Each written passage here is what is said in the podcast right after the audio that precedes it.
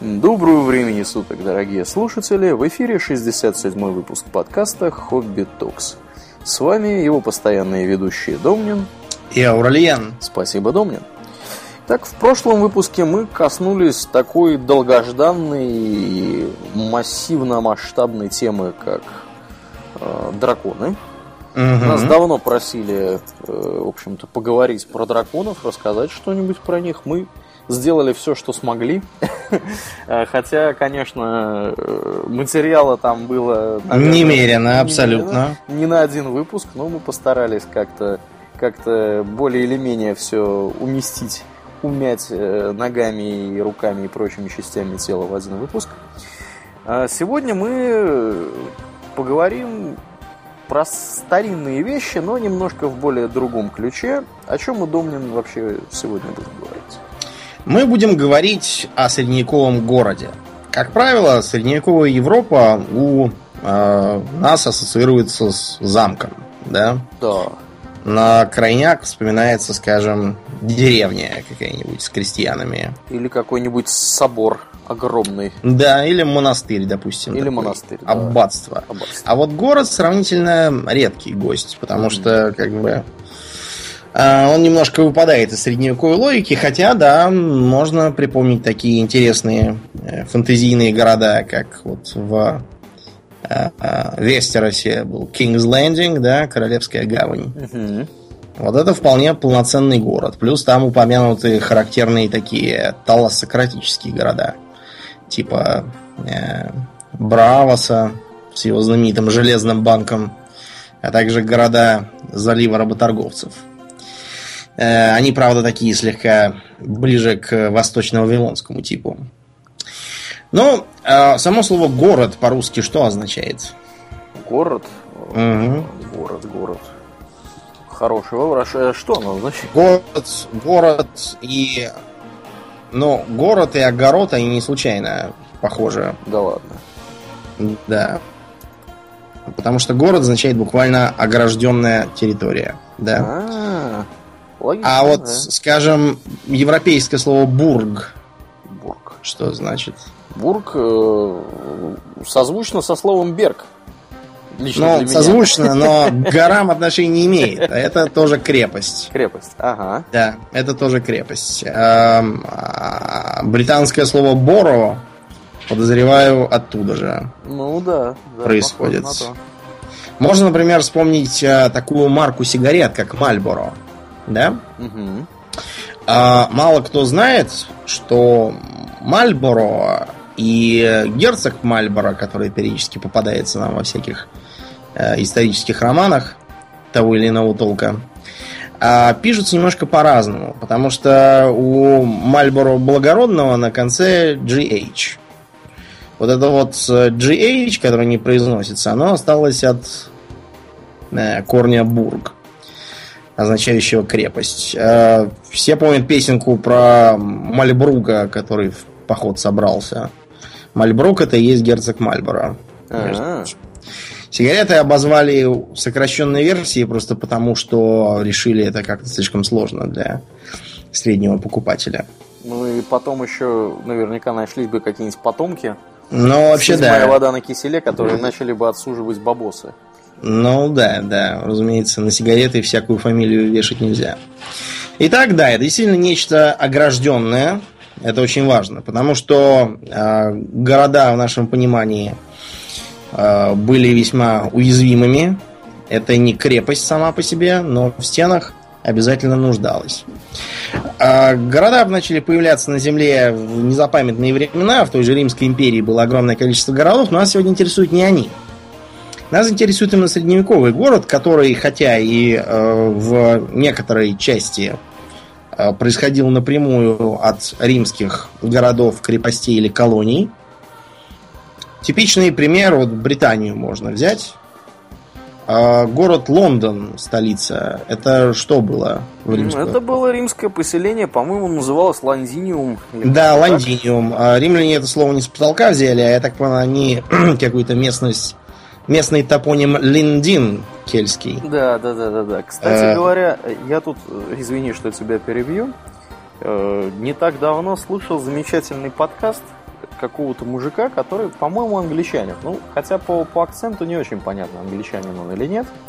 А, и он рассказывает про историю Британии. И вот, вообще говоря, я рекомендую всем, кто понимает по-английски, или тем, кто хочет э, научиться лучше понимать по-английски, вот этот подкаст послушать. Он называется, по-моему, по так и называется, The History of Britain.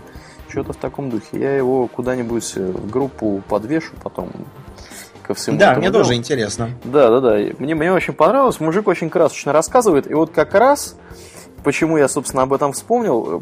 Потому что он в первом там, или во втором выпуске рассказывает про то, как Юлий Цезарь, небезызвестный, приехал, э, собственно говоря, к англичанам, точнее, к кельтам, которые жили на территории Британии, э, чтобы их захватывать в первый раз, потому что немногие знают, что э, римляне захватывали их несколько раз, пытались их, скажем так, туда вторгнуться, захватить, и упорные кельты постоянно как-то им в этом противостояли. деле противостояли очень, да, очень, причем так умело.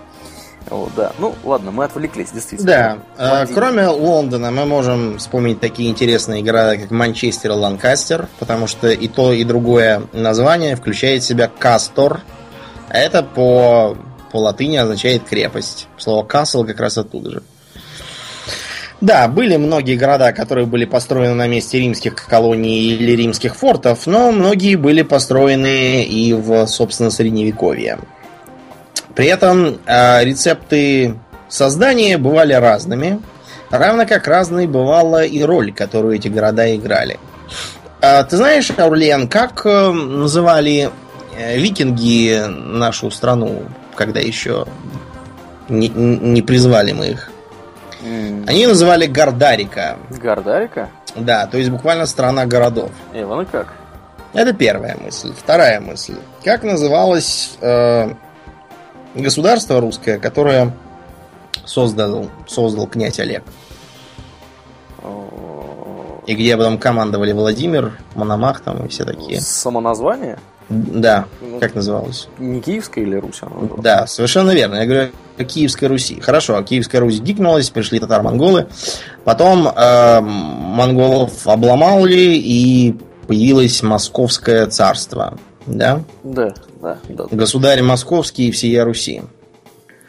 То есть, То есть тоже, тоже к топониму вообще привязано, к городскому. Названию. Именно к городскому. А как называлось, э, как называется Франция. Франция называется в честь народа франков, Франк, которые ну, населяют. Да, да. Это называется Англия в честь народа англов. А Шотландия называется в честь племени скоттов. Самоназвание у нее, правда, другое. Альба, черт его знает, как это переводится, откровенно говоря. Но факт то, что э, э, э, экзоним это от имени племени. То же самое можно вспомнить и про Данию, и про Италию. Правда, Италия обязана еще, бог знает, когда существовавшим итальянским племенам, которых к средним векам уже, разумеется, и следа не осталось. Но, в общем, вы поняли. Никто никогда не называл Францию Парижским королевством. Никто не говорил, что я не знаю, э, вот даже немцы, у которых, как называлось средневековое государство тогда? Священная Римская империя. Да, которая как бы технически должна была э, быть восприемницей Западной Римской империи, но реально Римом практически не управляла. Если исключить совсем коротенький период в самом начале. Потом они его утратили, и больше он им не переходил в руки никогда. То есть для них Римская империя, она тоже была скорее данью совершенно другому государству, а реально э, роль городов там была несколько ниже, угу, угу. чем э, им самим бы хотелось. Так вот, э, типичный пейзаж раннего средневековья составляли крепости, довольно убогие, на наш взгляд, то есть бревенчатые изредка попадались какие-то кое-как наспех укрепленные, там, залатанные руины от более ранних времен, когда велось каменное строительство крепостей. А, и деревни. Деревни с э, тоже довольно убогими какими-то хижинами, крытыми соломой. Да, причем эти деревни, я так понимаю, были очень маленькие, и количество населения, которое в них проживало, каждой конкретной деревне, оно, наверное, было совершенно... Очень невелико. Очень да. невелико. По современным прикидкам, плотность населения в Европе тогда была совершенно нищенской. Э, вспомните, что э, тогда жили огромные э, популяции всяких там диких быков, кабанов, mm-hmm. оленей, лосей, зубров и черт знает кого еще. Да. Все они жили как раз потому, что мало жило людей. Потом да. люди их всех повытеснили. Если вы вдруг интересуетесь, каково это жить вот в такой деревне, вы можете отправиться в Гренландию. Гренландия это замечательная страна. Замечательна она тем, что это, вообще говоря, технически не страна. Это территория, которая находится под э, юрисдикцией, юрисдикцией Дании. Дании, да, но она, начиная с каких-то годов, имеет э, статус Автономию. автономии, да, да, да. И в ней проживает порядка 55 тысяч человек всего. Вот, на вот этой вот, на вот этом огромном острове. Вот. И я тут читал интересный рассказ американца, одного, который туда отправился э, поглядеть, как там люди живут. Ну, мало, мало того, что ему там рассказывали всяких ужасов, э, вот, например, э, на тему, что каждый гренландец знает хотя бы одного человека, который пытался покончить жизнь самоубийством, вот, и как бы то есть у них количество самоубийц... У них печально, да, совершенно. Самое высокое, по-моему, в мире вообще. Вот, если брать, если брать на душу населения, там на сколько-то тысяч человек, у них, у них больше всего самоубийств. Плюс у них еще там фольклор такой ужасающий. Всякие какие-то андеды и прочая такая нечисть. Вот. И вот этот американец, он отправился в какую-то удаленную рыбацкую деревушку, которая состояла там, ну, буквально из нескольких домов, и нескольких семей, и вообще говоря, все население этой деревни – Э, являлась, э, скажем так, потомками, ну, либо, либо там женами потомков, либо мужьями потомков э, одной бабульки, которая, собственно, в этой же, в этой же деревне и жила. Вот. То есть население там, ну не знаю, человек 15. То есть, да, вот обязанности шерифа, мэра, там еще кого-то выполнял один и тот же человек. Вот, по-моему, даже чуть ли не бармена. Вот, и занимались все эти товарищи тем, что они ловили рыбу, э, в том числе они э, значит, там, к приезду этого американца как раз поймали кита, э, сколько-то там запасли себе мяса, я уж не знаю, как они его там вялили, не вялили, сколько-то отправили в столицу или в какой-то крупный город, который там вот поблизости у них находился. То есть, вообще, я, насколько я понимаю, средневековая деревня, она примерно вот так и выглядела. В ней жило там, ну, несколько там, если в несколько десятков человек, это была, наверное, даже большая деревня. Вот, и, в общем-то, это очень, это совершенно другой уровень, уровень э, жизни и другой уровень Э, отношение к окружающим людям по сравнению с тем, что мы сейчас видим в больших городах, там, например, вот в Твери, в Москве, там, где угодно. Мы привыкли к совершенно другому. Да. Я... Совершенно другому, да. Угу. А, то же самое можно сказать, в принципе, про города, которые начали расти здесь, на территории Руси. Дело в том, что само по себе государство Киевской Руси было создано викингами не случайно там как-то и не для развлечения, а для того, чтобы контролировать очень важный торговый путь который назывался как? Из, из варяг в греки? Который... Совершенно верно, потому что для викингов это была жизненно важная торговая артерия, несмотря на все э, заслуженные, кстати, совершенно проклятия на их голову, как пиратов, викинги были также знатными купцами о чем можно послушать в нашем выпуске про как раз викингов. Отсылаем вас к более ранним э, архивам. Они э, вели довольно оживленную торговлю с той же самой Византией, двигаясь из Балтийского моря по рекам э, и переправам, перетаскивая волоком свои суда, э, добирались до Черного моря и дальше двигали в Константинополь.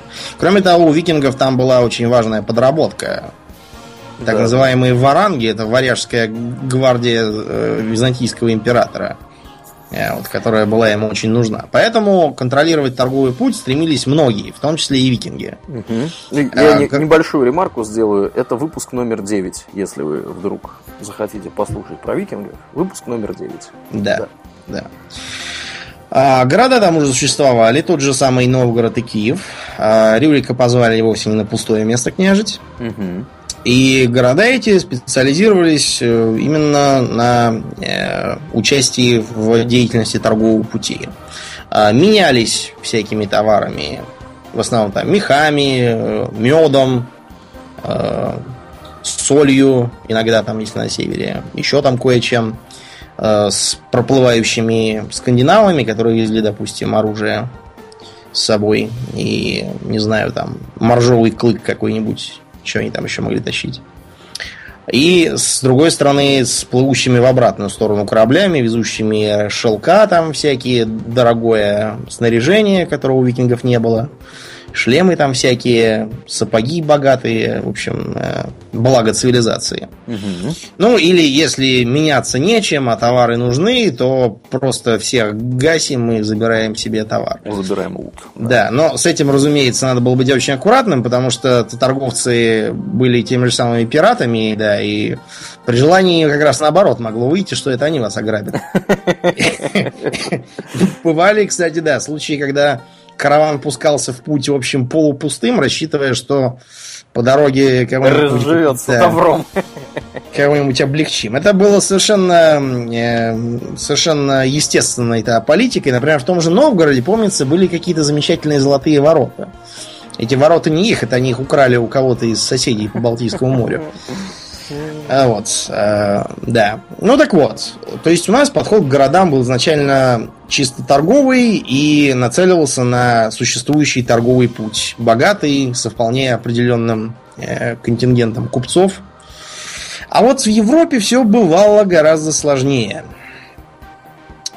Ну, представим себе вот эту самую деревню. Те, кто там живут, занимаются натуральным хозяйством. То есть, проще говоря, все, что им нужно, они делают сами. Это... Нужно им не так уж много. Это зерно, из которого они делают хлеб и варят кашу. Э, каша была тогда основным таким повседневным видом питания. Это э, всякие там деревянные орудия труда, типа сахи или лопаты деревянные. Это очень небольшая доля железных изделий Например, ввиду деревянности лопат нужна была кирка. Киркой мотыжим землю, после чего разрыхленную вычерпываем этой самой деревянной лопатой, иначе не выкопать ничего. А, и очень небольшое количество, например, глиняной посуды. Потому что в основном мы пользуемся посудой либо деревянной, какие-нибудь там кружки, тарелки, либо металлической, едим из котелка. Э, идеи о том, что всякому полагается своя миска, довольно долго не приживались. Потому что даже в знатных э, домах питались вовсе не с тарелки, а так называемого тренчера. Э, тренчер это такой разрезанный пополам засохший каравай с вчерашнего дня, в котором в середине выковыриваем углубление и туда накладываем еду. Так еда была чем-то средней между супом и рагу, это было как раз очень подходящей для него посудой, которую потом уже можно было и съесть. Да, довольно удобно. Да, довольно удобно, но, к сожалению, не очень удобно для какого-нибудь ремесленника. Если кузнец, про кузнецов мы тоже как-то раз рассказывали, тем, кто кому интересно про них узнать и про особенности их ремесла, тоже отсылаем к нашим архивам. Если кузнец мог еще рассчитывать, скажем, прибиться к какому-нибудь там замку и поставлять туда оружие, то вот, скажем, у Гончара дело было значительно хуже. Ему тоже надо было искать себе какое-нибудь пристанище. Э, он мог попробовать затесаться в монастырь и делать там всякие кувшины для вина и пива, которые монахи там делают. Но это все рынок, конечно, маленький и ненадежный. Поэтому типичным э, способом для ремесленника будет таковой находился найти себе рынок было не ждать, пока к тебе придут покупатели, а самому идти и предлагать. У такого ремесленника своего дома, как правило, не было вовсе. Он, предположим, был беглым крестьянином. А, или, как вариант, он мог быть не беглым, а просто отпущенным специально на заработки. Он ходил по э, деревням и селам, носил с собой свой нехитрый инвентарь и на месте уже по дворам ходил и делал э, свою работу. Однако, бывало и так, что э, ремесленники собирались в больших количествах в некоем месте. Разумеется, не на совсем, а только на так называемую ярмарку. Угу. Как выглядит стереотипная средневековая ярмарка, Аурлиен? Стоят шатры какие-нибудь, палатки, народ там бегает, толкается, продает какие-нибудь животные домашние повсюду, лошади, коровы. У меня такие ну, да. ассоциации. Ну, в общем, в общем, правильно, да. Ты, правда, несколько более позднего времени я упомянул. Но, да, ярмарка в целом выглядела примерно так. У меня вот рядом с домом ярмарка тоже есть, но она такая э, региональная. Вот, например, в данный временной период на ярмарке Чувашия. И чувашские продавцы с припасами всякими. Кто будет следующий, не знаю. Какой-нибудь другой регион. Может быть, даже подальше. Ну так вот, на ярмарку ремесленники сбегались табунами. Там они э, могли иметь спрос, там они могли предлагать свои услуги большому количеству населения, в том числе достаточно платежеспособного, потому что на ярмарках бывали и представители местных сеньоров и всякого такого.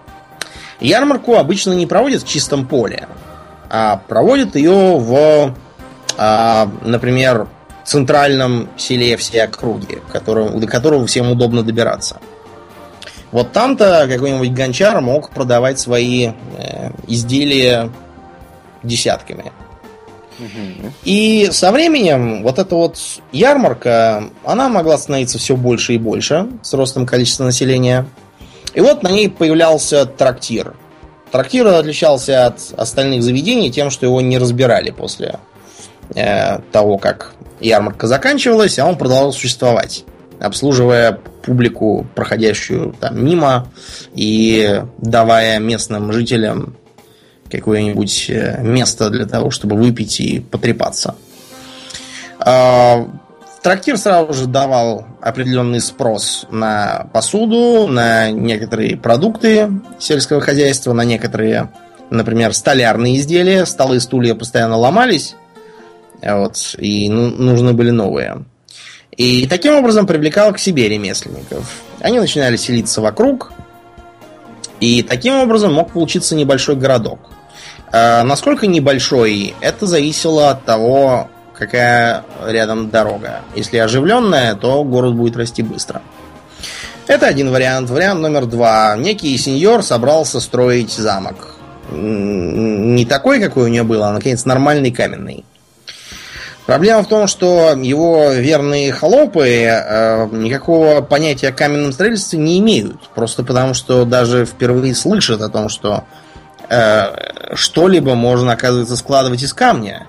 Да. Дело в том, что у э, крестьян того периода раннего средневековья обычно даже печки не было а была так называемая курная изба. Что такое курная изба, Улья? Это изба, которая топится по-черному. То есть, условно говоря, есть какой-то источник источник э, ну, тепла. А, очаг, да, какой-то источник тепла.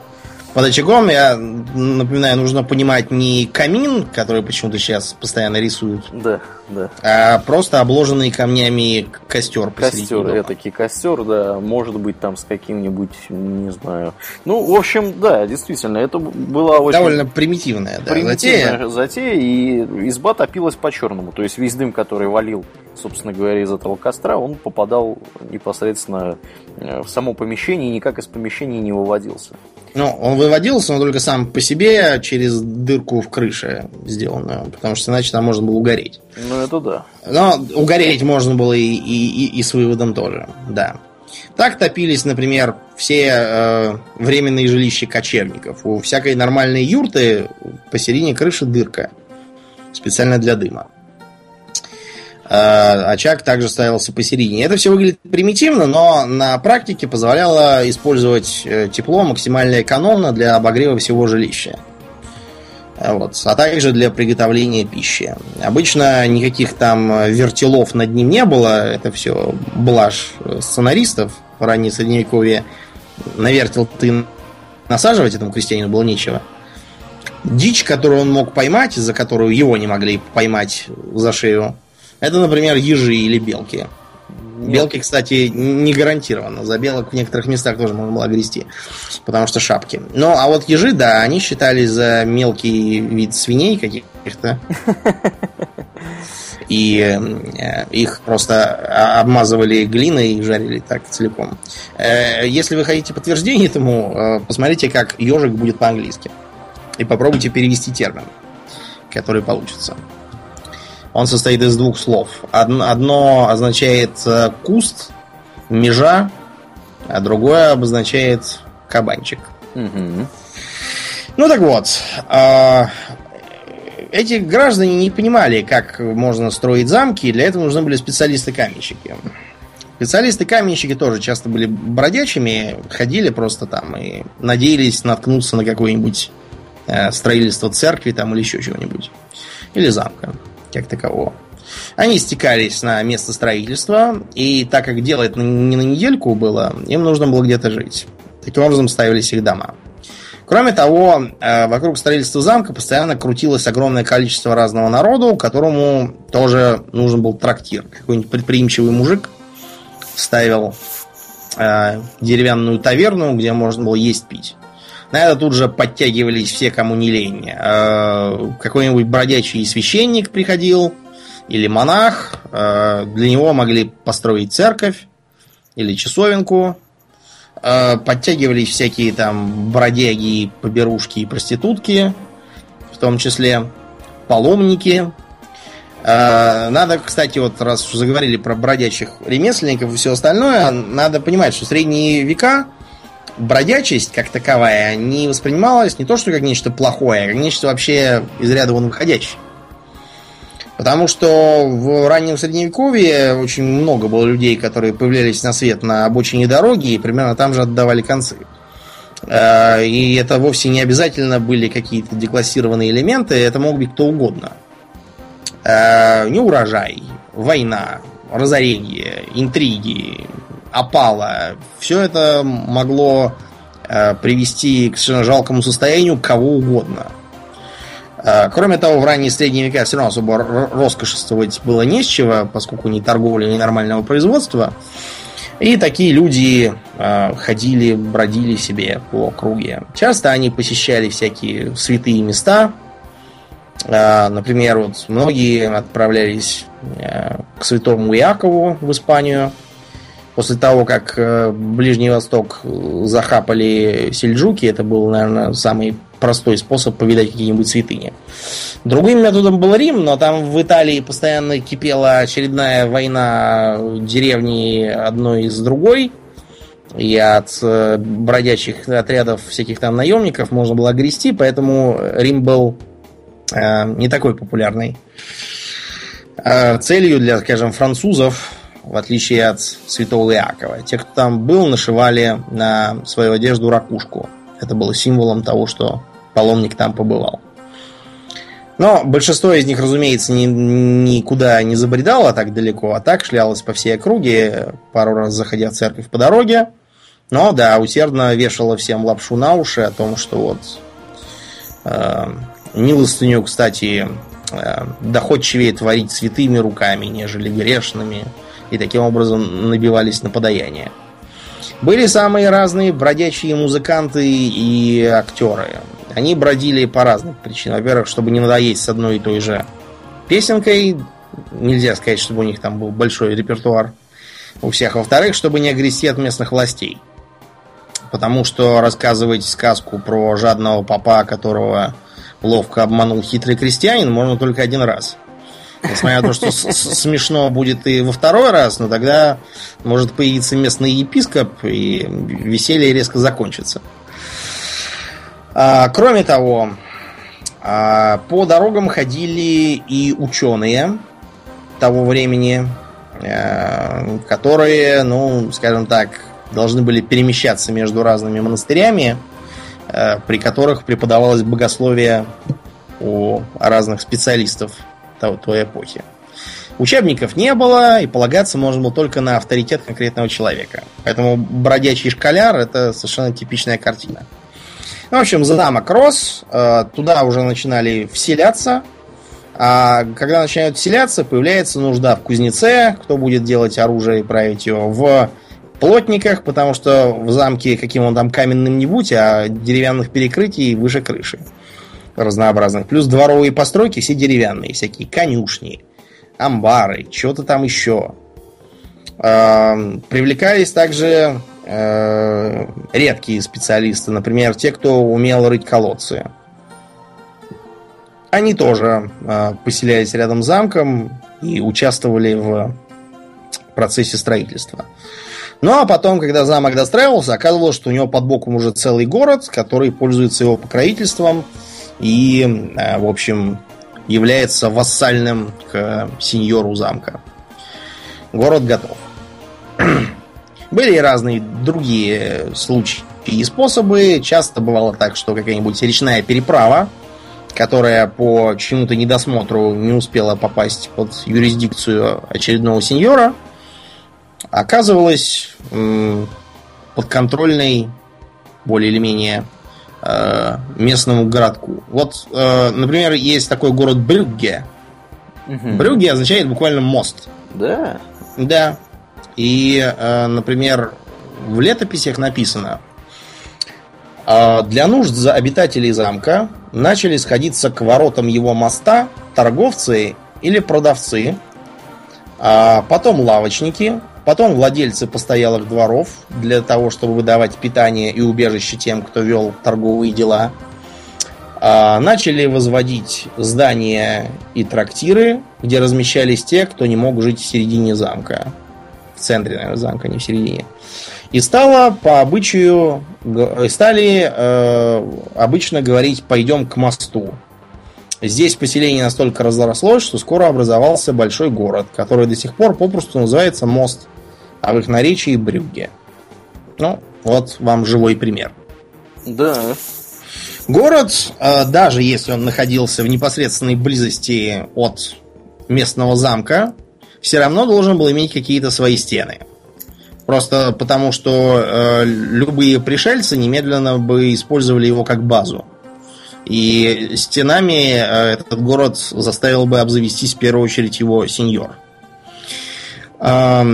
Города эти были по численности населения как вот на наши на наши деньги, так сказать. На наши деньги. Я думаю, что это были очень небольшие города по численности населения. Я думаю, они, ну не знаю, ну сколько ну, могло в тысячи три. Да, где-то, наверное. Это неплохой город, да. Э, были, конечно, города типа Парижа там или, скажем, Флоренции, где могло жить тысяч пятьдесят-сто. Это были величайшие города, которые просто Мегаполисы, поражали свое... Да. поражали своих современников размахом. А, часто бывало так, что замок феодала оказывался окольцован этим городом. Вы можете, например, побывать в Праге, и посмотреть, что замок там примерно вот так и расположен. Если, конечно, перспективу взять со старого города, да, а не с современного. Исторический квартал угу, угу. имеется в виду. А, как мы уже сказали, основным населением были ремесленники. Но а, город все равно сохранял такой полуаграрный характер довольно долго, вплоть до позднего средневековья. На окраинах его обязательно были огороды, Многие жители вели подсобное хозяйство, потому что ремесло это прекрасно, но если там вдруг блокада там, или война, э, ремесло это есть ты не будешь. Ну да. Кроме того, у тогдашних ремесленников было совсем не такое, не такой подход к своему делу, как вот у современного бизнесмена. А, дело в том, что всякий тогдашний ремесленник, не будучи бродячим, а живущим в городе, должен был объединяться в профессиональный союз такой. Как такой союз обычно назывался? Ну, я так понимаю, что то гильдии их называли, то цехом. Но маленькая поправка. Гильдии, как правило, называли торговые союзы. А, а окей. цехом называли обычно э, все-таки ремесленные. Да, Но да. со временем, да, это начало смешиваться, и, к позднему средневековью разницы стало очень мало. Угу. Тем не менее, вот у нас в России, хотя Петр пытался вести гильдии и цехи, но э, цехи не получились у нас как таковые. А вот гильдии, да, купцы делились на три гильдии. Третья гильдия это лавочники, вторая гильдия это те, кто вел дела с другими городами, первая гильдия, кто вел дела за границей. Ну вот, э, ремесленник объединялся в цех, при этом цех был э, обычно очень узкоспециализирован, причем чем дальше, тем больше. Э, этот цех имел строгий устав, причем э, поначалу они такими были, знаете, не очень формальными. Э, почему? Потому что э, все эти горожане были вчерашними крестьянами. Э, приток свежих горожан обеспечивался э, тем, что год пребывания в свободном городе, хотя были не свободные, обеспечивал крестьянину переход из зависимого положения в независимое. И э, эти люди сохраняли такой общинный характер взаимоотношений друг с другом. Ну да, привычный крестьянский, так сказать, уклад. Они да, а крестьяне э, это как бы не те люди, которые гонятся за богатством. Это те люди, которые стараются не помереть и не разориться. Ну да, да, да, да, да естественно. Вот, например, а, в Париже а, был такой устав ткачей.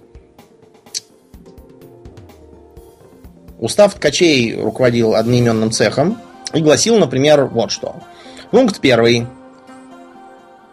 А, никто в Париже не может быть ткачом, если не купил такое право у короля.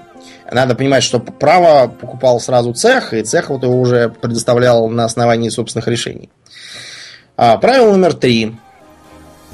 Каждый ткач может иметь в своем доме два широких станка и один узкий станок. О чем нам говорит это правило? О том, что, скажем, поставить 5 станков и завалить рынок товаром никто не мог. Чтобы не, э, не мешать другим. Да? Угу. Восьмое правило. Каждый ткач может иметь только одного ученика. При этом не менее чем на 4 года службы, за что взимается плата 4 парижского, парижских ливра. А с как кого, вариант... С кого плата-то взималась? С ткача или с помощника? Нет, с ученика. С ученика. Чем сказать, с ткача. Ага, ага. Да.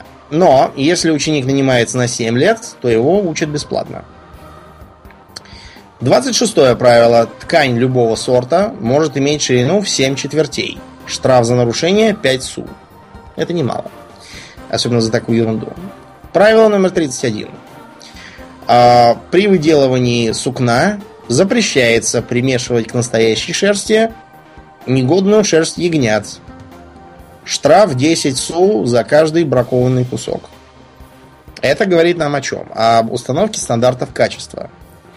Стандарты качества делались не столько для того, чтобы защитить права потребителя, плевать они все на него хотели, а с целью того, чтобы никто не мог снижать себестоимость, избивать цену на товар. И, наконец, э, очень показательное 47-е правило. Никто не может начинать работу раньше рассвета. Штраф 12 денье, что очень много. Э, почему не начинать работу раньше рассвета? Понятно, почему. Что, чтобы, чтобы не сделать да, больше, чем другие. Чем твой сосед, да. Видите, какой мелочный, в общем-то, устав получается. С нашей точки зрения, это маразм он тормозит э, всякий бизнес. Если бы вот нам со уровня кто-то сказал, что мы можем зарабатывать только вот столько и не больше, то мы бы сильно удивились. Тем не менее, тогдашний ремесленник, он не гнался за богатством. Он, наоборот, ценил то, что у него есть стабильность, то, что он может заработать себе на жизнь, э, на нормальный дом, а что там в миллиардеры выбиваться, это он даже и в голове не имел. Часто он работал только на заказ. То есть он не делал товар э, с расчетом, что кто-то там потом придет и купит готовое. Это было тем более логично, что многие товары были такими штучными. Например, сапоги, одежда. А, почему вот, например, сейчас мы можем нормально пойти, я, допустим, могу пойти в магазин, купить себе костюм, и хотя, да, мне придется перемерить, наверное, штук 15, пока я найду что-нибудь, что на мне нормально сидит. А, тем не менее, я его найду. А почему тогда было с этим плохо? Потому что все на заказ делалось. Ну, понятно, но, э, понимаешь, дело в том, что тогда выбор тканей-то был очень узкий. Ну да, да, да. Ну, то и они это... не могли себе позволить производить огромное количество товара, которые, вообще говоря, не Непонятно какой ликвидности. Кроме того, э, пытаться надеть на себя одежду, сшитую на неизвестно кого, это было занятием неблагодарным. Э, представьте себе, что нет никаких там эластичных тканей, шелков, никакой там синтетики, полусинтетики. Ничего этого нет. Э, есть, например, шоссе. Шоссе это такие, как бы, чулки шерстяные, которые вместо штанов носили. Поверх них просто рубашка была до середины бедра, и было не видно, что на вас нет штанов, а только чулки. Так вот, эти шоссе, они должны были облегать ногу, чтобы было видно, что у вас там мышца, да? Угу. Свободную одежду не носили в позднем средневековье. Чтобы эту э, обтягивающую ткань надеть, ее нужно было сперва мочить в ведре и медленно, медленно натягивать на ногу. Это не эластичная ткань, да, грубое сукно, которое не тянется. И вот только в мокром виде его можно как-то так натянуть. После этого стоим долго задом к камину, стараясь с одной стороны ничего не спалить, с другой стороны высохнуть, наконец. И вот когда оно сядет, тогда оно будет держаться. Да. Понятно, что если это шили не на вас, а на какого-нибудь другого Джона или Франсуа, то черта с два вы это наденете. Вот такая вот была проблема с технологией. Так что цените, цените эластичные ткани, цените резинки в брюках, цените хлопковые, хлопковое белье. Э, вот, наши предки таким похвастать не могли. Э, кроме того, у этих ремесленников было очень, э, была очень строгая система приема новых членов. Мы уже упоминали ученика, которого может взять себе на работу мастер. Угу. Ученик этот, откровенно говоря, ничему не учился, а пребывал он на положении, ну, не знаю, мальчика на побегушках. Ну да. Он прибирался дома, он, э, я не знаю, там, мыл посуду, мел дворы и все такое. Носил тяжести, круглая кати, квадратная неси. А, у Чехова есть такой рассказец на деревню дедушки. Там вот мальчик, главный герой, примерно вот такой ученик. Даром, что дело происходит в конце 19 века. Потом, а, где-то годам к 12, если мальчик оказывался не тупым, не вороватым, а, не сбегал, Э, не помирал там, не выдержав скудного питания или дурного обращения. Короче, если оказывалось, что у него вообще есть смысл тратить свое время, ему начинали приоткрывать секреты мастерства. Э, секреты эти, разумеется, раскрывать не спешили, все это шло очень медленно. Через некоторое время, если ученик не лажал, он становился подмастерьем. Подмастерья тоже э, не могли э, наниматься к мастеру, у которого уже было больше одного, э, не одного, а больше установленного количества, разумеется. Все это зависело от устава. Бывало, что один, бывало, что и трое. Они уже, собственно, работали, и мастер им поручал всякие простые заказы. Ну, не сами заказы, а их части. То есть всякие там болванки, да, детали, части, угу. которые Чё, потом уже он сводил. Ну, да, да что-нибудь попроще, чтобы не учить их всему. Если подмастерье нормально работал, не оказывался пьянью там или еще каким-нибудь, то дальше у него была, был, в общем, шанс стать мастером самому. Для чего подмастерью было стремиться в мастера? Дело в том, что он не считался членом цеха. И как таковой он не мог открыть свою лавку, он не мог брать свои заказы, он не мог работать на себя. Он должен был работать на какого-то дядю, что ему, разумеется, не нравилось.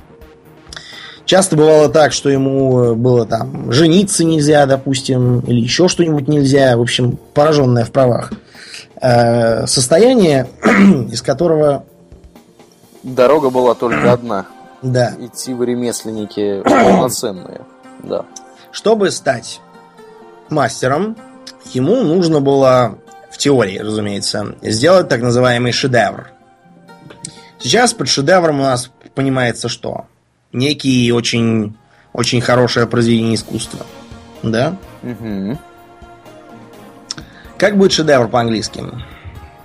Masterpiece. Masterpiece. И вот в этом masterpiece буквально э, экземпляр мастера, продукт мастера. И слышно отражение старинного подхода к этому делу. Это должен был быть какой-нибудь э, идеально сделанный, при этом достаточно э, серьезного уровня исполнения продукт, э, зависящий, разумеется, от специализации цеха. Продукт подвергался инспекции. Если экзаменаторы считали, что это хорошо сделано, то э, подмастерье вступал в члены цеха. Но это все только в теории, потому что в реальности столько новых членов цеха было никому не нужно. Вторая причина. Если этот подмастерье станет мастером, он от тебя уходит. Кто на тебя будет работать? Сам все будешь делать. Ты уже как бы не молодеешь. Нужно будет нового откуда-то брать подмастерье. Чтобы взять нового подмастерья, нужно взять нового ученика. Потому что тебя вяжет по рукам и ногам этот дурацкий устав. Были, да, э, послабления, которые, наоборот, требовали, чтобы подмастерья работали э, у разных мастеров и даже в разных городах. Из-за этого э, по-английски подмастерье называется journeyman, буквально странник.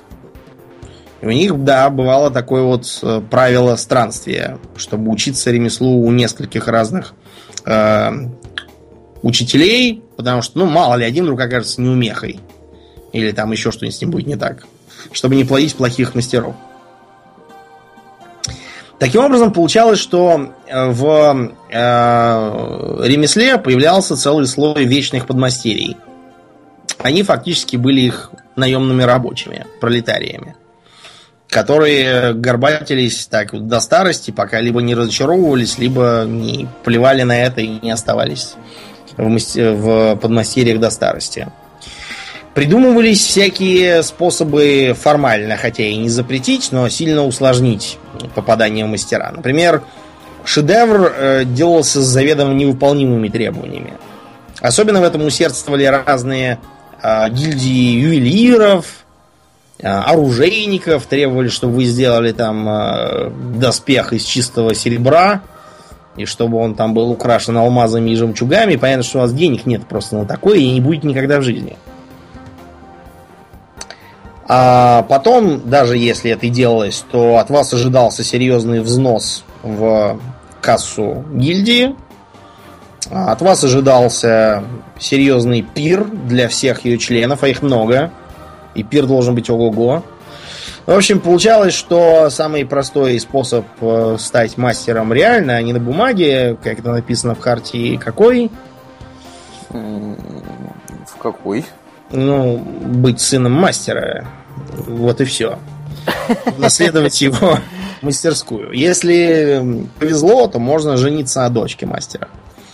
Разумеется, за нас с тобой бы ее не отдали никогда, вот, отдали бы за кого-нибудь приличного.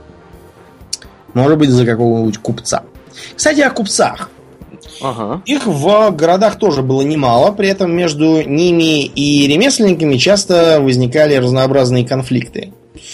Э, конфликты велись по разным поводам. Мы о них поговорим э, чуть позже. В некоторых городах победили ремесленники. Это, как правило, были города где-то глубоко в середине континента. Например, такой город, как Аугсбург. Такой город, как э, Кёльн, например.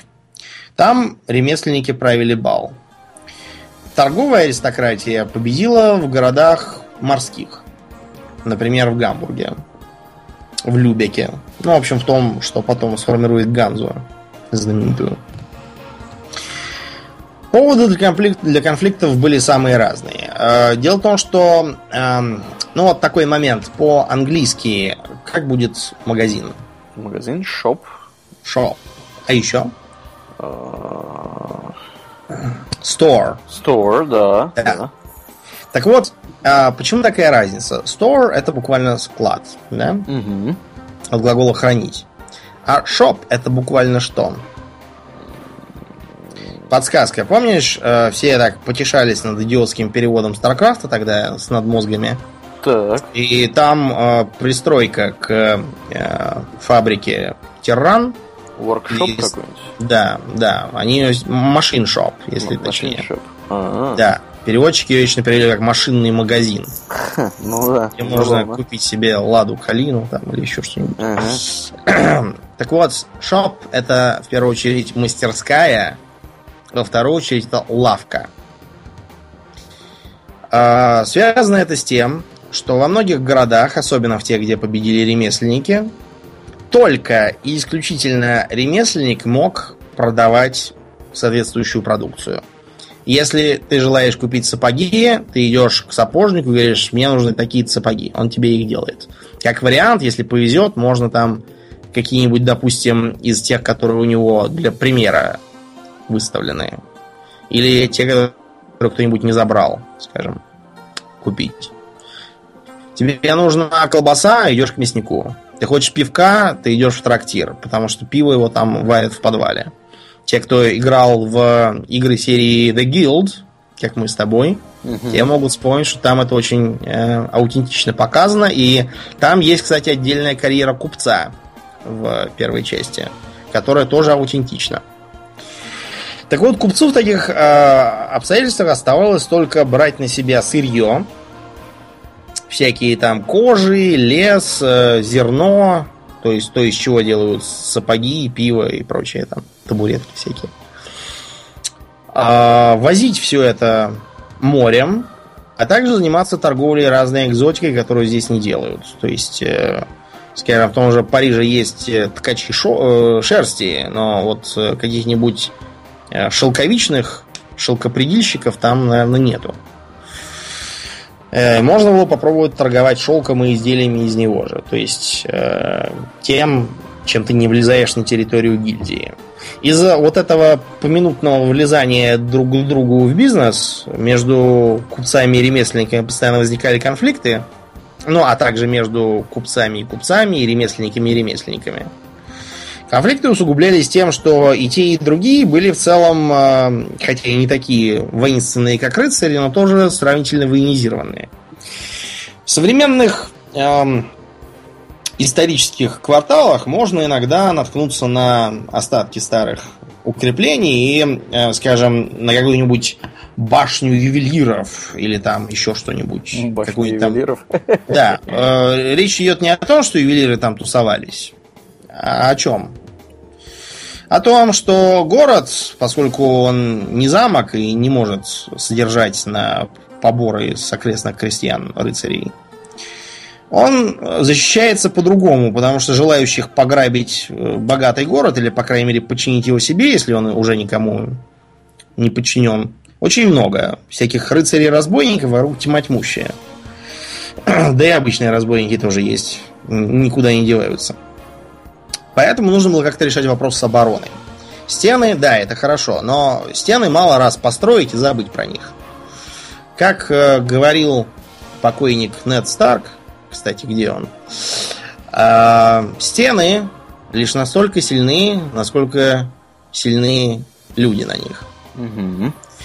Это одно. Другое, стены имеют привычку осыпаться, обваливаться, ломаться и нуждаться в починках.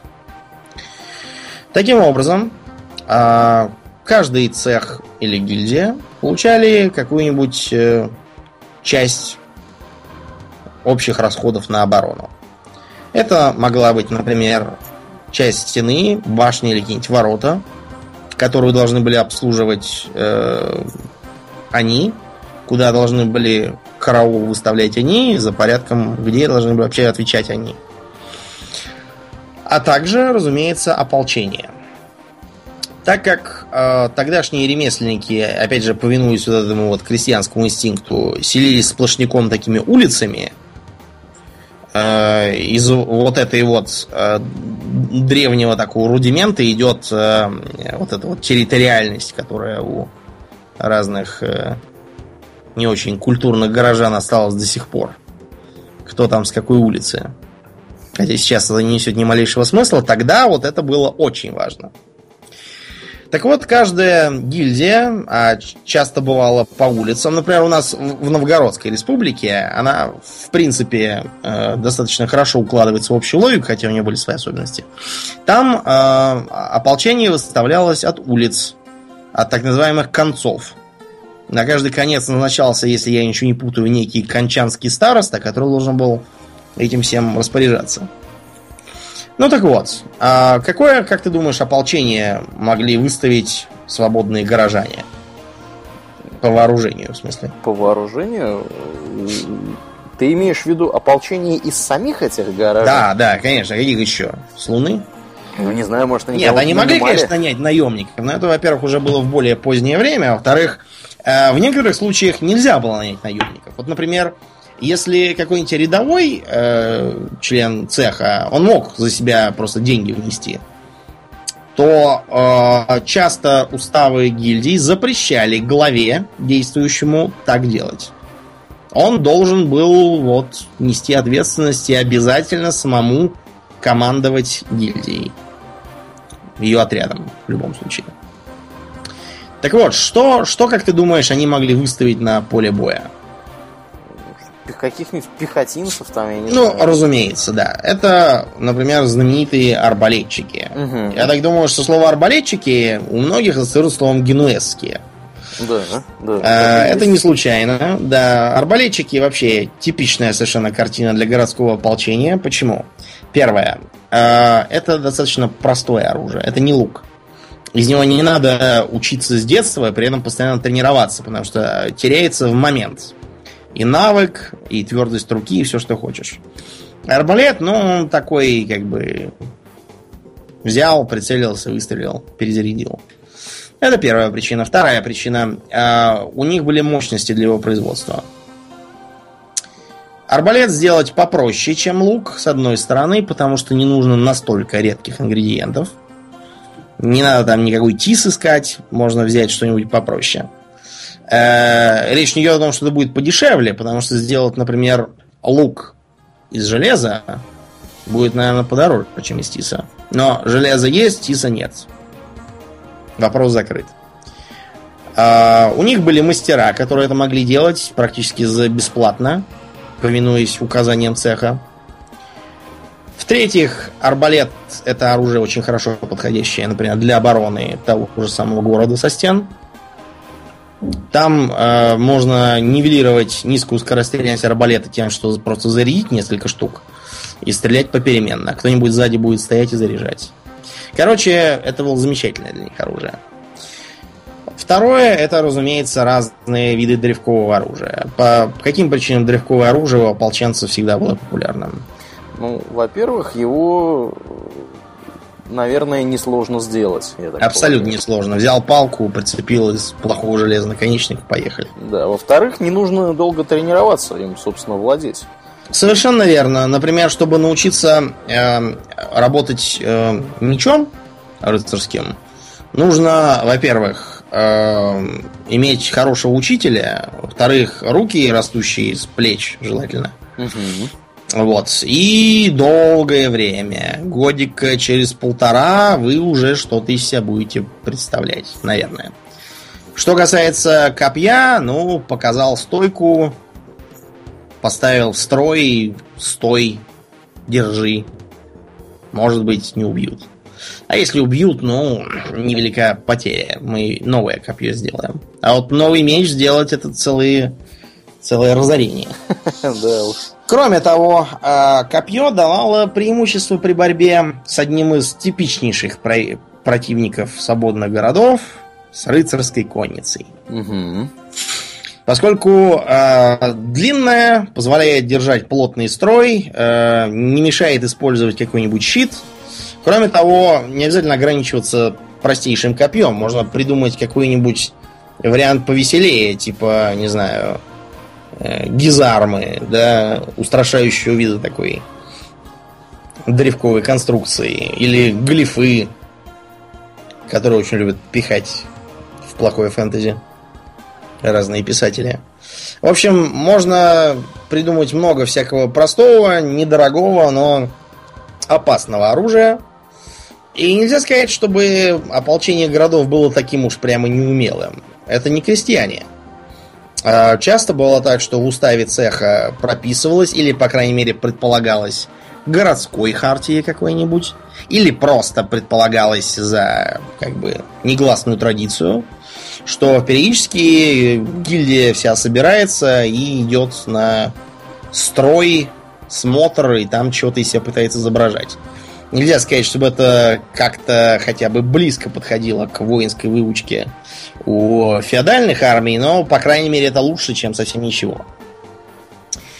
А, кроме того, у э, города, в принципе, могла быть и своя кавалерия. Но, во-первых, многочисленная быть не могла в силу дороговизны. А во-вторых, по выучке и качеству тоже была довольно плохой.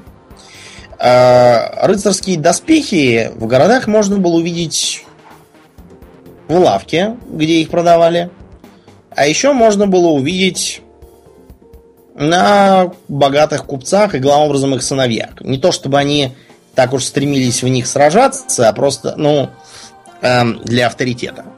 Покрасоваться в них. Перед бабами, да, да в основном. Да, да. Если, если быть честными, в основном именно вот так. Потому что э, в латах нужно уметь ходить. Тот, кто латы надевает впервые, тот себе за первый день все натрет, что можно, оттянет плечи, потому что просто не умеет держать осанку, нужную для этого. Собьет ноги и чувствует себя будет очень плохо. Но, тем не менее, да, вот э, такое было, и при желании можно было что-то такое изобразить в виде тяжелой конницы. Э, сплошь и рядом было гораздо лучше нанять наемную. Вот э, такая вот интересная была оборона. Как город управлялся? Угу. Вариант номер один – так. Город э, построен рядом с замком, и замок им до сих пор командует. Таким образом, город, во-первых, обязан платить налог какой-то. Желательно деньгами. Почему в конце объясним. Во-вторых, при объявлении войны должны были что-то там тоже изобразить. Э, либо маленький отряд, либо еще немного денег, либо какие-нибудь стратегические товары там нужные, типа оружия. Они должны были его перестать продавать куда-то и продавать только своему. Предположим, это один из вариантов. В таком случае э, городом командовал назначенный э, сеньором бургомистр или, как вариант, группа лиц, э, которые распоряжались им от лица феодала. По предварительному сговору. Да, да. А, город, разумеется, старался от такого избавиться, ему это было совершенно не нужно, и он мог, например, попытаться выкупиться. У феодалов э, постоянно были проблемы с деньгами, поэтому в особо трудную минуту можно было за большой выкуп раз и навсегда избавиться от сеньора, приперев его как бы к стенке. Вариант номер два. Это мог быть какой-нибудь э, город совершенно независимый. Например, э, город типа там Венеции там какой-нибудь, да? Венеция это, разумеется, особый случай. Почему? Венеция это особый случай.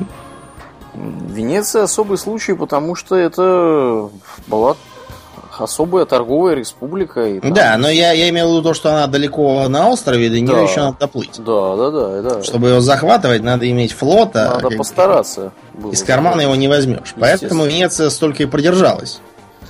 Пока ее, в конце концов, австрийцы не захватили. Причем захватили ее очень странно. Они бомбили с воздушных шаров. Э, правда, ничего, ничего не разбомбили, потому что все-таки еще, еще тактика не отработана была. Но венецианцы решили, что все уже. Раз бомбят, надо сдаваться. Да. В таком случае э, городом могла править так называемая коммуна.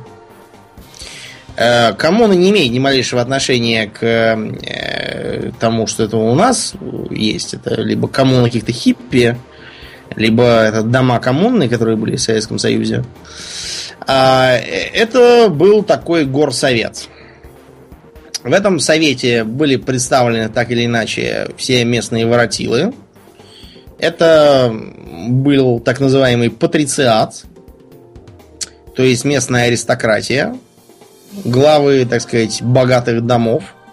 Это могли быть самые крупные купцы, это могли быть э, в некоторых случаях главы особо важных гильдий, особо богатые или просто там стратегически важные э, товары контролирующие. Это также могли быть в некоторых случаях местные крупные помещики, просто потому что они э, отвечали за продовольственную безопасность. И, в общем, все они делили между собой разные посты. Это был и человек, отвечающий, скажем, за э, правопорядок. В городе Флоренция это был так называемый гонфолоньер правосудия. Те, кто играл во вторую часть Assassin's Creed, могут вспомнить там одного особенно противного гонфолоньера, которого первым же главный герой убивает за его безобразное поведение. Э, это все, разумеется, не значит, что коммуна э, пребывала в идиллическом мире и следовала э, букве и духу закона. Нет, коммуна постоянно э, находилась в пылу очередных э, разборок. Кто-то там кого-то подсиживал, кто-то кого-то пытался зарезать в темном переулке, э, кого-то выгнать, кого-то под суд отдать. В общем, шла нормальная цивилизованная жизнь, к которой мы привыкли. Для средневековой Европы это было и вовсе э, совершенно естественное положение. А бывало так, что городом правил особый э, титулярный э, особая титулярная персона, как той же самой Венеции. Это был э, как это Serene Doge, как это называется по-английски. У нас обычно говорят просто Doge, но это неправильно. А, потому что э, как бы это разного уровня титулы. Э, к сожалению, у нас просто по-русски нет подходящего термина, который можно было перевести, поэтому придется ставить его так дожем. Э, на доже возлагались многие обязанности, которые напоминают, знаете, о чем? Вот японский император, вплоть до э, реставрации Мейзи, занимался в основном чем? Он не управлял ничем же, да? Он э, выращивал какие-то там деревья бонсай, что-то там, какие-то огни возжигал и, в общем, делал другие дела, без которых Япония погибла бы, несомненно, лишившись милости богов. Примерно таким же сейчас занимается этот самый король Таиланда. Ага. То есть, снова смотрит футбол и все такое. Ну, на самом деле, король Таиланда тут не очень хороший вариант, потому что король Таиланда, вообще говоря, довольно мужик э, активный.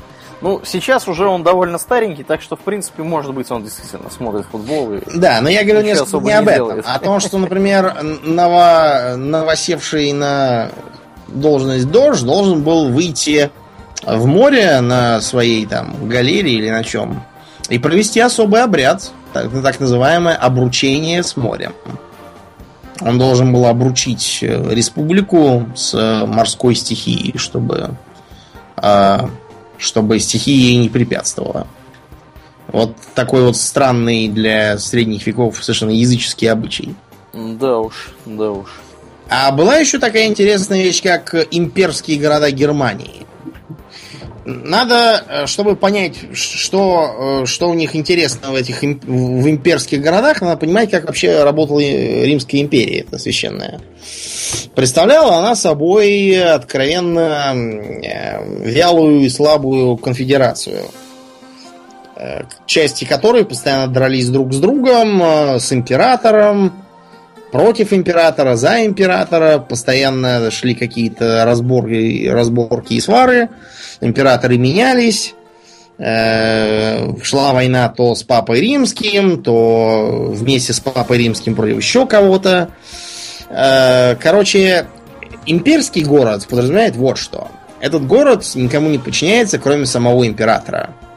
Что в условиях подобной э, государственной структуры означает что? Ничего хорошего. Что он не подчиняется вовсе никому да. и, и никогда. Потому что император далеко, заниматься каждым городом он не будет. И в результате город прекрасно жил, э, избирал себе э, главу, который, кстати, как раз бургомистром тогда в Германии назывался. Э, английский и французский термин это майор – который потом как-то скукожился до мэра. Ну, я так полагаю, что наш мэр это из какого-нибудь более другого языка, из немецкого, Ну, разум- из какого-нибудь еще. Не знаю, не знаю, не знаю. Может быть, да, он как-то скрючился. А, вот. А, теперь о товарно-денежных отношениях. Вот представим себе, что мы попали в средневековый город, и нам нужно чего-то купить в лавке. Мы уже не можем притащить с собой, э, не знаю, свинью под мышкой небольшую и обменять ее на сапоги. Правильно? Угу. Нам нужна звонкая монета. Какие средневековые деньги приходят на ум? В смысле деньги? Не деньги. Я имею в виду денежные единицы. О. Не знаю, какие. Ну вот, какие- а например, каких-то. была такая денежка, как флорин. Так. Да, это флорин как бы эм, происходит от слова Флоренция, потому что это монета этого города. Вот. Был еще э, такой, такая была монета, как э, цехин. Э, он же, насколько я помню, дукат. Э, Дукат этот э, чеканился, вообще говоря, в Италии. И происходит его имя от того, что там эм, эм, изображался герцог местный. Или дукс по-гречески. Монета, потому что равнялась на византийские образцы. А по на местном языке просто дук. Таким образом, дукат это буквально герцогская монета. Мгм.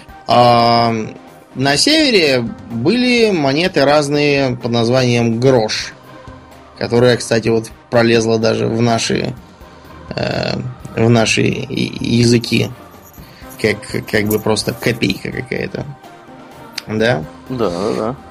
Но это, А. по-моему, польское что-то, нет? Грош. Ну, через чехов, да, поляков это все до нас так и дошло. Вообще-то гроши, да, это из Священной Римской империи все к нам пришло. Ну вот, и были самые разные другие монеты, которые, в общем, в них, в них черт ногу сломит. Кроме того, они могли быть как золотыми, так и серебряными. Никто э, не мог, скажем, в той же Англии чеканить в больших количествах золотые монеты. Там просто не было такого количества золотых э, золота вообще, а вот серебряные рудники были. Кроме того, э, серебряные же деньги э, чеканили, скажем, в м, той же Чехии. Как бы то ни было, чеканить монету в раннем средневековье мог любой э, заинтересованный гражданин. Под гражданином я, разумеется, имею в виду разных суверенов. Это мог быть какой-нибудь граф, к примеру. Он мог чеканить свою монету, такое право оговаривалось в его э, вассальной клятве. Получалась следующая картина. Чтобы расплатиться, нужно иметь деньги, которые принимают здесь. Где их взять? И тут мы подходим к э, опрятно одетому мужику в берете, который сидит на табуретке перед такой лавочкой, что ли, какой-то. И на этой лавочке у него лежат э, в стопках и в кошелях монеты. А рядом стоит мрачная охрана из наемников. Этот человек меняла. И его главная задача обменивать валюту на местную или на ту, которую нужна э, его клиенту. За это он берет там какой-нибудь маленький процент, а чаще ничего не берет, а просто слегка занижает курс в свою пользу. Кроме того, а, так как Меняла был специалистом по деньгам, в его обязанности входило, во-первых, вычислять фальшивые деньги. Во многих городах Меняла, который э, находил фальшивые деньги и сдавал их, получал за это определенную премию. Сам Менял, разумеется, тоже был жизненно заинтересован в том, чтобы не брать фальшивки. А с металлическими деньгами могла быть и другая напасть. Их могли немножечко подрезать. Но так вот, чуть-чуть золотую монету бритвой шик. Облегчить, скажем так. Да, и вроде как незаметно, а ты 10 монет так облегчил, и опа, уже пол монеты получилось. Да, да, да. Не будем забывать, что в отличие от типичной фэнтезийной картины, которую можем наблюдать, типа пришел ты я в кабак и тут же за золотой покупаю кружку пива. Да за золотой, наверное, можно было в трактире купить вместе с трактирщицей. Не совсем, конечно, так, на пару дней, но все равно. То есть э, деньги тогда были дорогие. Дефляция тогда была огромная. Что такое дефляция, Ульян? Дефляция это когда у вас деньги это наоборот, скажем так, это, ну, по это отношению инфляции, к инфляции, да. да. Когда деньги у вас, вообще говоря, обесцениваются и делаются ничтожными. Это в инфляции деньги обесцениваются. Да, я про нее и говорю. А при дефляции наоборот. День, деньги. Денег получается мало, товара много, и деньги дорожают. Это тоже не очень хорошо. А товары, соответственно, дешевеют. Угу. Если понятно, что было. Да. да. Это тоже нехорошо. Эм, может сказать, что странно мы такие э, обозреваем э, элементарные вещи, но, во-первых, мало ли кому-то непонятно. А во-вторых, мы вот э, знаем европейских граждан, вполне взрослых и дееспособных, работающих, которые на вопрос, что такое инфляция, говорят, я не знаю.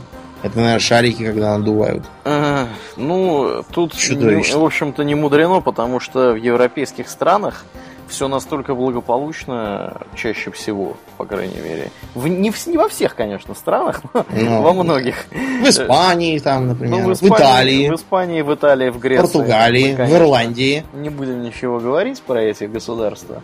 А про более, про более, скажем так, северные государства можно сказать так, что ничего удивительного в этом нет, потому что у них у них это, у них это незаметно. Да, да, да, это очень незаметный процесс. Ну, это хорошо. Другой вопрос, что у нас тоже много чего незаметно. Например, лихорадки было, но тем не менее. Будем надеяться, что она будет незаметна и далее. Будет, никуда не денется. Это, это бред абсолютно, если это было. Ну так вот. Таким образом, деньги были очень дорогие, и, в общем, с ними обращались поэтому вдвойне аккуратно. Кроме того, э, вот в чем носили деньги тогда, как обычно это изображается? В кошельках, таких сумочках. Да, что интересно, э, кошелек почему-то сплошь рядом изображается как вот такой вот именно мешочек, да, который привешивается к поясу. Ага. А, тем не менее, очень распространены были и другие кошельки, которые выглядели как вот сейчас, знаете, есть такие сумочки-напузники на таком пояске спереди под животом носятся. Угу. Вот примерно так выглядел кошель, то есть на а, поясе крепился спереди. Во-первых, так гораздо труднее что-нибудь спереть. Во-вторых, так удобнее ходить и больше можно положить. А этот э, кошель до сих пор является частью шотландского национального костюма. Кстати. Можете посмотреть на как носят килт. На, на килте обязательно должен быть этот кошелечек. Таким образом, много денег с собой было не унести. Ну, во-первых, потому что их и было немного нужно, а во-вторых, потому что они были сделаны из золота. А золото металл очень и очень тяжелый. Все да. эти э, старики, идущие с мешками золота, это рассчитано на каких-то неграмотных людей, которые в школе химию не проходили. Итак, Предположим, что мы э, купцы из Гамбурга и желаем что-то купить у венецианцев, стекло, допустим.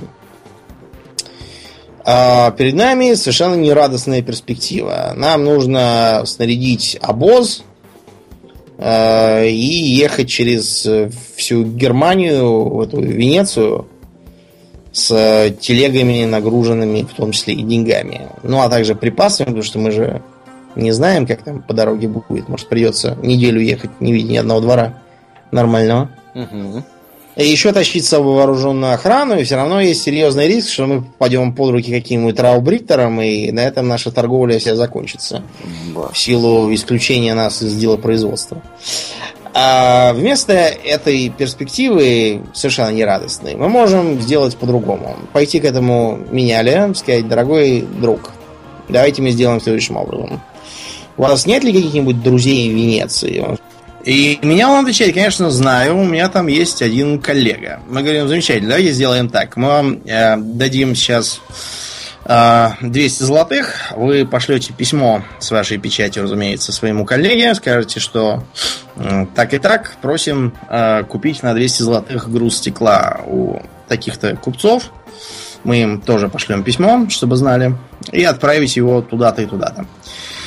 А, замечательно, так и делается. Почему? Потому что когда купцам в Венеции потребуется что-то купить, скажем, не обязательно даже у нас, а где-нибудь по соседству, то они пойдут тоже к этому меняли, тот пошлет уже письмо нашему знакомому в Гамбурге, и тот зачтет ему эти деньги из э, тех 200 золотых, что мы ему дали. Вы, я думаю, понимаете, к чему я веду, к банковскому делу. Потому что само слово банк, оно что значит? Банк? Банкетка тебе э, о чем говорит? Банкетка, мне кажется, это что-то... Это лавочка. Что-то, да, да. Такое. Я упоминал, что наш приятель меняла сидит как раз на табуретке перед лавкой, на которой разложены всякие монеты. Угу. Так вот, это как раз его меняльная лавка и есть. Банк поначалу был несколько не тем, что мы с вами привыкли видеть, потому что банк для нас это в первую очередь э, всякие кредиты там и э, ипотеки. Но тогда с кредитами дело было тугим. Почему, Авлиян? Э, потому что трудно было, я так полагаю, вообще понять, насколько, насколько стоит или не стоит давать деньги кому-либо из ну, Да, да. Э, плюс ко всему мешало законодательство. Законодательство, оно, э, к сожалению, запрещало ростовщичество как таковое. И хотя я полагаю абсолютно вредно вот эту дурацкую затею с потребительским кредитованием, ненужной, а, тем не менее, эм, кредитование, скажем, того же бизнеса это дело совершенно необходимое и нужное.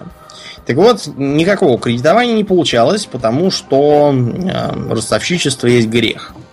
Как в христианстве, так и, например, в исламе. Нужны были какие-нибудь способы это обойти. Вариант э, первый. Испокон века храмы принимали на хранение ценностей и сужали из этих денег других людей под проценты. Но э, христианская церковь э, это, конечно, тоже делала. В основном это римская курия так прославилась. Но с такими э, экивоками и с такими заморочками, что с ними было иметь дело далеко не всегда удобно. Кроме того, церковь была крайне жадной. Вариант номер два. Это, разумеется, евреи. Полезный такой народ.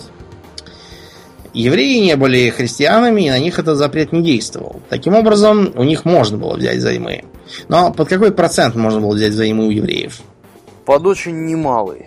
Да, и дело было здесь не в еврейской жадности, а в том, что, э, наверное, в половине случаев э, евреи, вот помните а, пьесу Пушкина «Скупой рыцарь»?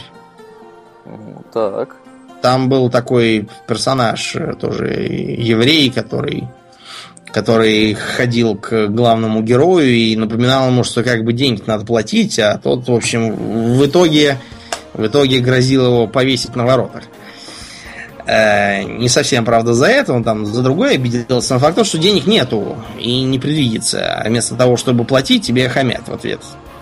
Таким образом, получается, что у тебя очень большой процент невозвращения. С таким процентом у тебя это придется компенсировать за счет тех, кто заплатит. Реально. В общем, евреи этим занимались долго и на этом имели свой небольшой гешефт. Разумеется, кроме этого они имели огромное количество проблем, потому что э, многие погромы происходили как раз на почве того, что народ позадолжал. Вот, и решил, что проще не платить, а проще их всех убить и повально и, и забыть про них раз и навсегда.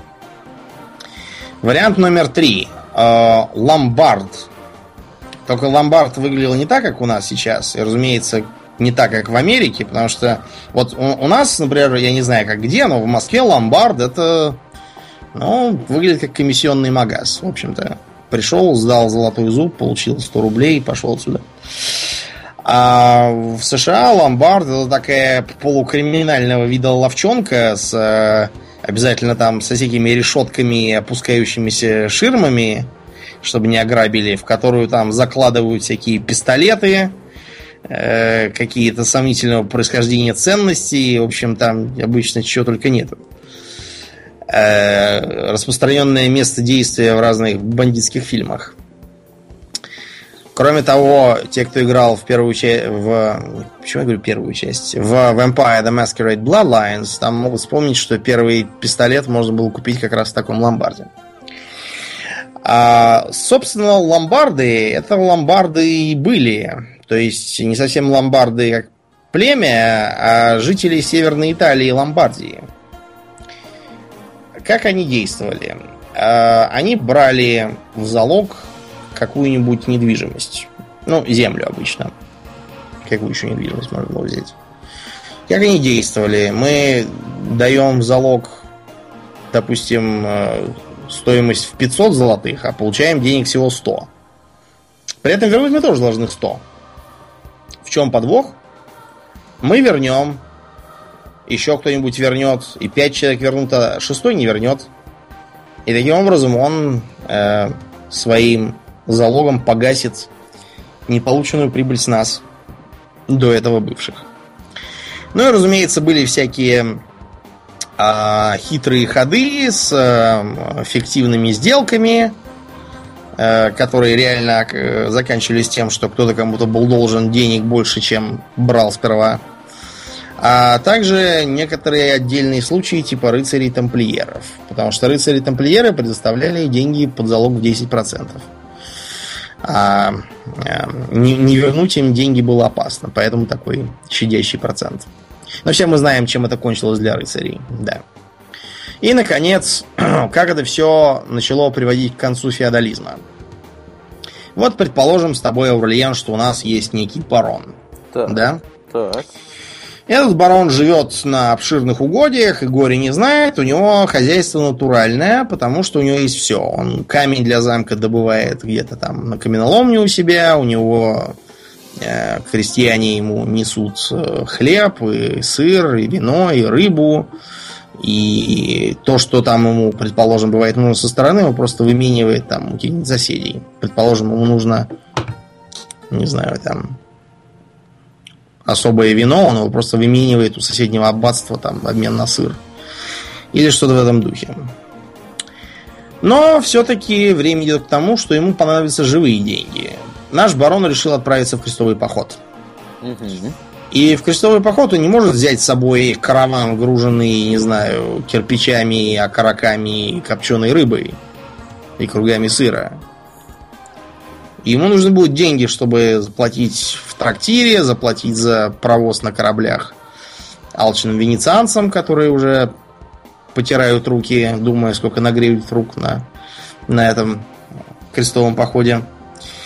И получается, что их надо где-то взять. Все эти евреи ломбарды это дело такое, что проще разориться. Невыгодно.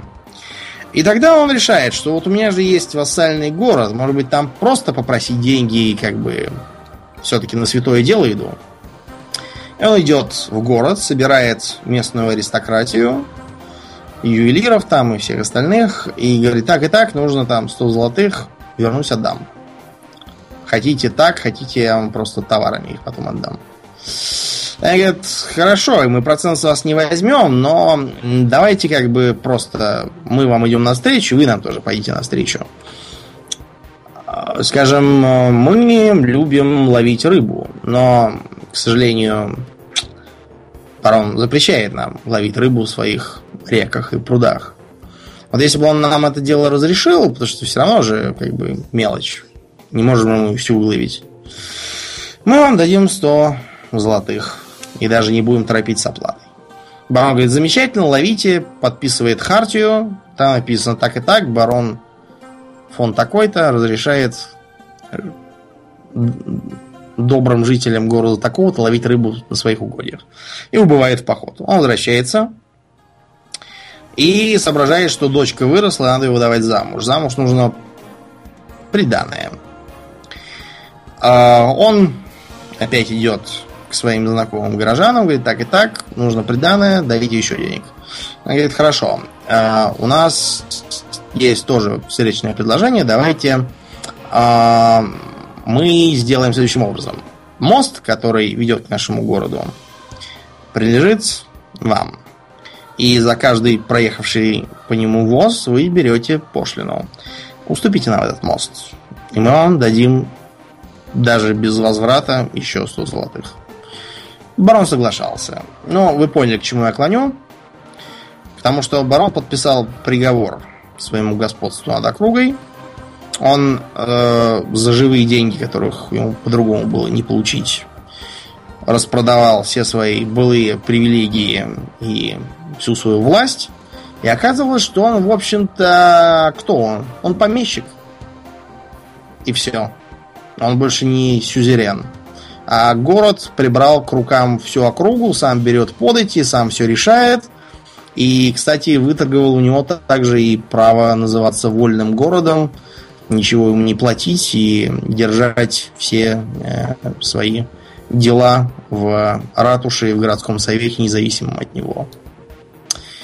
Разумеется, все было не так просто, бывало и по-другому, бывали и сожженные города, было и, и наоборот, сожженные замки и убитые бароны, но так или иначе города остались, а замки и бароны повывелись. Вот такой вот моралью хотелось бы подвести итог нашей сегодняшней истории о средневековых городах. Угу. Ну что, будем закругляться? Да, на сегодня все. Э, спасибо, Домнин. Это был, я напоминаю, дорогие слушатели, 67-й выпуск подкаста Хобби Токс. И с вами были Домнин и Орлиен. Спасибо, Домнин. Всего хорошего, друзья. Пока.